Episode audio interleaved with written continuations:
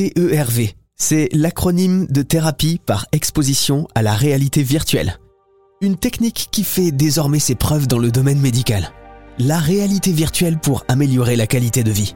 Celle des patients souffrant de pathologies. Et pour nous en parler, on peut dire que Pierre Gadea est vraiment le mieux placé. C'est le directeur général de l'entreprise Citocare, une start-up qui met la technologie de la réalité virtuelle au service du soin et de la santé. Pierre Gadea a lui-même passé des dizaines d'années dans les hôpitaux, multipliant les opérations et les soins après avoir contracté le virus de la poliomyélite. Et désormais, c'est lui qui souhaite prendre soin des autres. J'ai été touché par le handicap dès mon, plus jeune âge.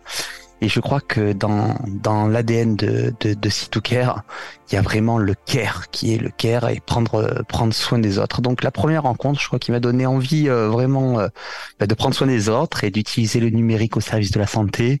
Bah, je crois que ça a été mes parents, puisque je suis euh, fils de médecin, je suis fils d'infirmière, mon frère est médecin, ma soeur est infirmière, donc un petit peu tout le monde baigné dans la santé. Et il faut savoir que, comme je vous ai dit, à 18 mois, j'étais atteint d'un syndrome poliomyélite. Alors de chance pour moi. Hein. C'était sur un sur un virus mutant et euh, j'étais vacciné, tout allait tout allait bien. Mais virus mutant contracté euh, contracté en Afrique et je crois que j'ai toujours eu au fond de moi euh, envie de prendre prendre soin des autres comme on a pu prendre soin de soin de moi. J'étais opéré six fois.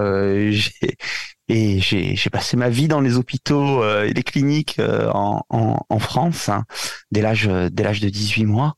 Et je pense que ouais, c'est une vraie euh, c'est une vraie vocation à mon tour pouvoir rendre ce qu'on avait ce qu'on avait donné et surtout avec cette envie d'améliorer d'améliorer les modes de prise en charge dans la santé. Alors racontez-nous l'histoire de Citoucare et comment ça marche cette réalité virtuelle. Notre histoire, elle est issue de, de, de la psychiatrie et d'une rencontre qu'on a eue avec les équipes du professeur Christophe Lançon qui était chef de service à l'hôpital de la Conception, qui euh, nous a dit que l'une des meilleures méthodes pour se débarrasser de ses de ses phobies, de son anxiété, euh, des troubles des troubles divers comportementaux et, et anxieux, c'était de pouvoir se confronter à l'objet de ces phobies. Alors c'est assez simple, hein, si vous avez peur euh, des ascenseurs, ben vous allez avec votre psychiatre, votre psychologue, votre IDE, infirmier diplômé d'État, pour vous exposer de manière graduelle à différents niveaux d'anxiété.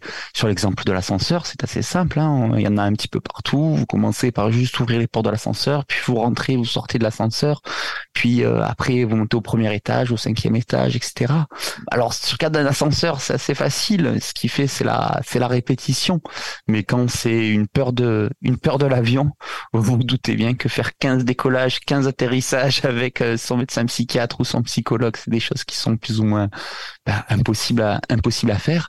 Et donc on a transféré les thérapies par exposition in vivo dans le réel en in virtuo, c'est-à-dire qu'on fait exactement ces mêmes exercices mais à l'aide de la technologie et des casques de réalité virtuelle. Avec votre histoire personnelle, vous êtes très concerné. Racontez-nous par rapport euh, à la rééducation. J'ai toujours eu à cœur d'améliorer les modes de prise en charge en kiné parce que quand on passe comme moi euh, un peu plus de 20 ans euh, dans les cabinets de kiné, c'est des exercices qui sont répétitifs, qui sont souvent ennuyeux pour des enfants quand on va demander de lever 200 fois son bras sur une séance et utiliser la technologie comme un serious game, un jeu sérieux pour dire ben plutôt que de lever votre bras dans le dans le vide, vous allez faire un fruit ninja, vous allez crever des ballons, tirer à l'arc, et ben c'est beaucoup plus motivant, beaucoup plus ludique et ça améliore vraiment les modes les modes de prise en charge. Merci beaucoup Pierre Gadea, directeur général de l'entreprise C2Care.